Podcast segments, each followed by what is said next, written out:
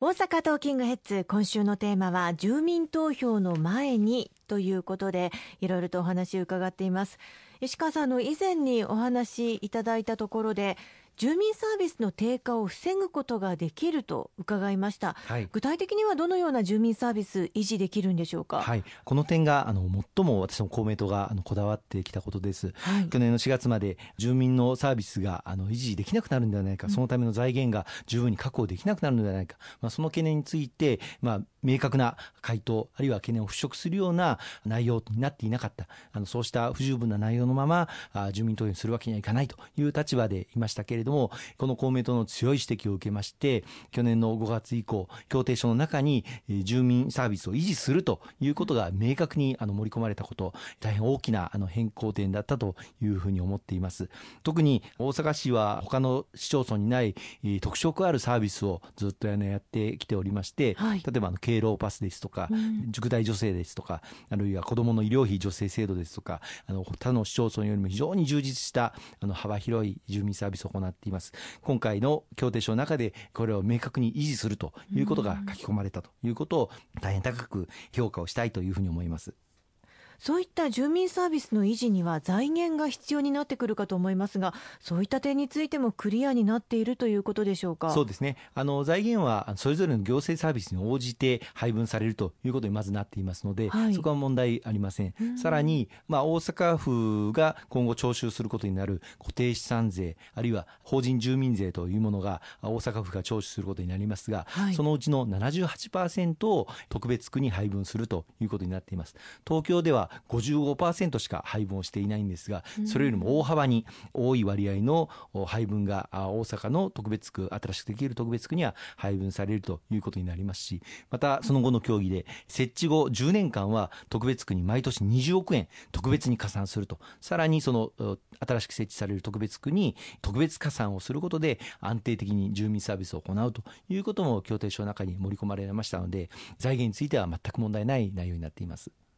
今までは市の財源で行われていた住民サービスが府に統合されるためにカットされるんじゃないかという不安があったんですよね。そうですね。あの一部まあ反対の意見をあの言われる方の中には先ほど言いました固定資産税等を府が徴収することになるので特別区には来なくなるんじゃないかというふうに、うん、まあ心配される向きもありますけれども先ほど今私が申し上げました通りそのうち必要な財源あるいは必要以上の財源が特別区にきちっと配分されるという内容になっていますのでご安心をいただきたいというふうに思います。でそれどころか広域行政が大阪府に一元化されることによって、ええ大阪の経済政策あるいは観光政策等を一元的に行うことで経済の底上げを図ることができる、うん、経済の底上げを図ることで税収が上がって上がった税収でさらに充実した住民サービスを行うことができるようになるということも期待できると思います。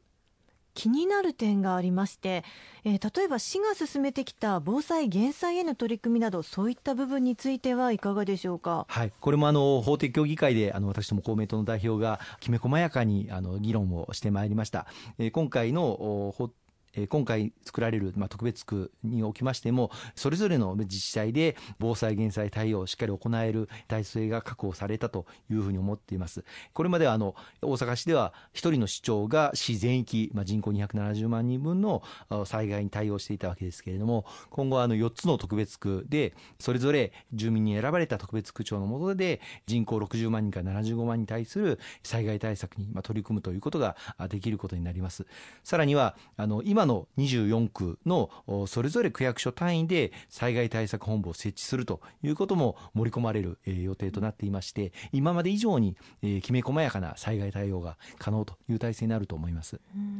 その区が4つに編成されるということなんですけれども区役所も4つになるんじゃないかと感じていらっしゃる方もいるみたいですね。はい、あの特別区の中心的な区役所はあのおっしゃる通り4つになるんですけれどもこれもあの公明党があの去年の5月以降大きく改善させた点としてこれまでの24区の区役所の機能あるいは窓口機能というのはこれまで通り維持するということが協定書の中に明確に書き込まれたあの4つの特別区に集約をされるると窓口サービスが遠くなってしまうんではないかというようなご不安も大変大きかったわけですけれども、はい、そこを解消することができたということも大きな改善点だと思いますね。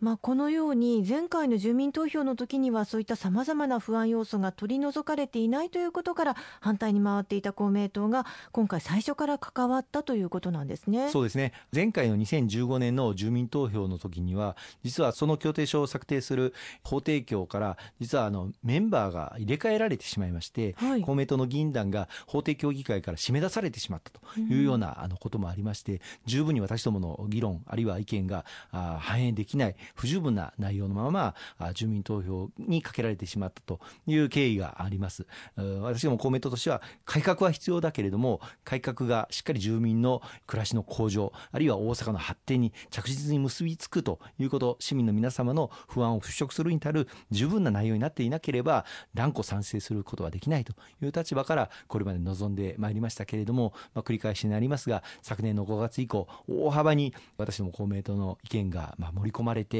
改善された内容になったというふうに思っています。ということは住民目線での不安をしっかりと取り除いたそういう内容になっていると思っていいということですか？そうですねあの自信を持って今回あの大幅に改善された協定書の内容